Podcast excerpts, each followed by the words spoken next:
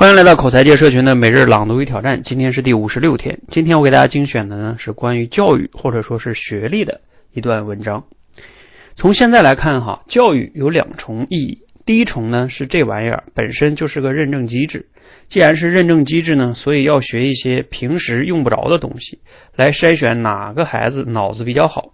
如果脑子一般呢，但勤能补拙，勤奋也是一种优良的品质，一样可以作为选拔标准。学历本身啊，可能不代表啥，但是呢，代表着起点。有了这玩意儿呢，很多职位啊就会对你敞开，你也就获得了一个先发优势。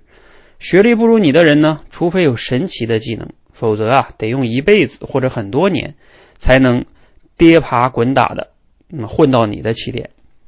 所以啊，在接下来的很多年里啊，学历依旧是很多人保持先发优势的一个基础。如果连高考这种相对平等的竞技都拿不下来，后续的游戏啊会越来越难。因为高考之后的比拼呢，大部分都是在拼道具。高考会对社会进行第一轮分层，水平接近的人呢趋向于待在一起，不同圈层之间呢接触越来越少，了解也越来越少。互联网并没有拉近这种隔阂，反而在拉大。这也是为啥知乎上之前有个问题说：月薪三万真的很容易吗？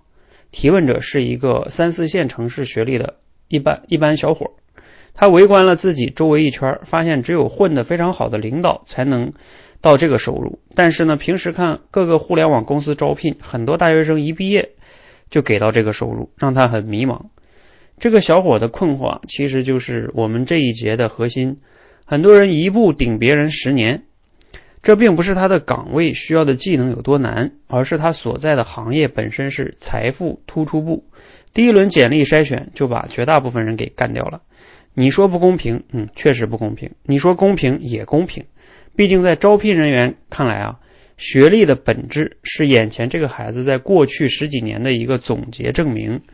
你说他宁愿看一张有形的总结证明呢，还是愿意相信看不到的品质什么的呢？好，这个文章呢节选自九编啊的一个文章《人生的三道窄门》啊，文章很长啊，大家感兴趣可以看一看原文。那今日的思考与挑战啊，你可以想一想，嗯，读了这段内容哈，你有什么样的感想呢？你是如何看待学历的这个价值的呢？那我觉得这个文章中哈，关于学历的分享已经非常透彻了哈。呃，我觉得我也是比较认同的，就是。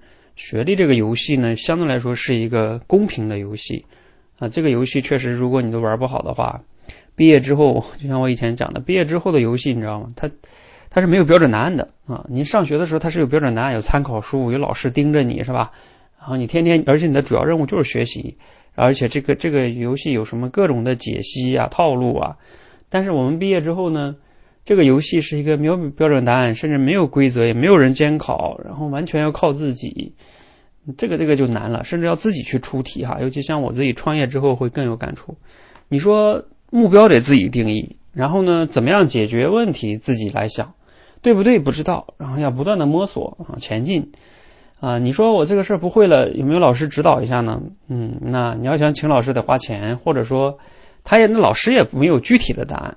他也只能给你一个参考思路或者怎么样哈？你说毕业之后的游戏是不是更难一些哈？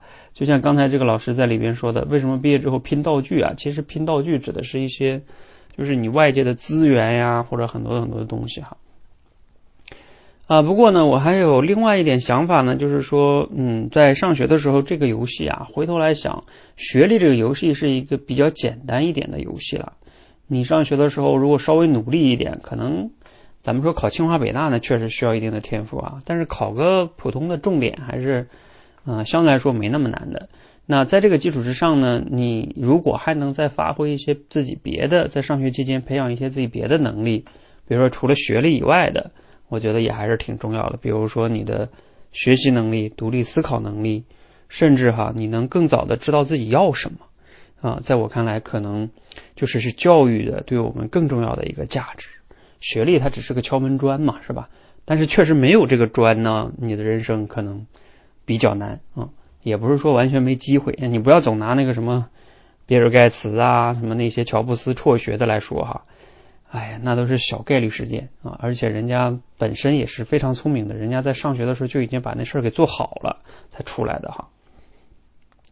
好，希望呢今天的分享啊能给大家嗯对于这个学历啊教育啊有一些新的思考啊，你身边有一些比如说中小学生不爱学习的哈，可以分享给他听一听，呃或许啊也能让他对于学历有一个新的认识。我们上学的时候总是容易 任性的觉得啊学这个东西有什么用啊，对不对？学这些东西以后上呃进入社会能用到这些什么公式吗？对，确实会用不到啊，但是嗯，它代表了你。就是这样一些东西，你要坐得住啊，你坐得住吗？然后你有那种学习方法，把这些东西都学得会吗？啊，你这些不爱学的东西你都学得会，毕业之后那些你需要学的、你爱学的，你不更学得好吗？所以其实它也是培养一种自律和这种自我的学习能力，这也是非常重要的哈。